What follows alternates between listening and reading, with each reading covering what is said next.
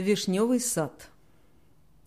В большом районе новостройки, куда нас когда-то заселили, был, помнится, вишневый сад, который в детстве мне казался бескрайним. Потом этот сад, увы, вырубили, а землю отдали под новостройки. Но пока он был, все гуляли там в вишневом саде или саду.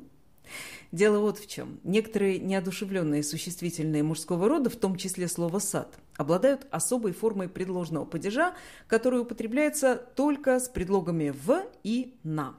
Они указывают на место, поэтому такое значение называют местным. Так вот, в местном падеже у таких слов ударное окончание «у». Гулять где? На лугу. Где? В вишневом саду. Встретиться где? На мосту, на берегу. Совсем другое дело, если мы с вами о чем-то говорим, о чем-то спрашиваем, о чем-то заботимся. Мы говорим о береге, мы заботимся о лесе, мы беспокоимся о саде. Ну вот, например, о вишневом саде.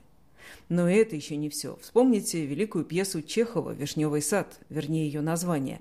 В «Вишневом саде» чеховские герои произносят пронзительные монологи в саде, а не в саду. Придется запомнить, формы на «у» в саду не употребляются, если существительные входят в состав названий произведений. И еще, это сейчас мы говорим о вишневом саде, о вишневом варенье, о вишневом соке, а когда-то все это было вишневым.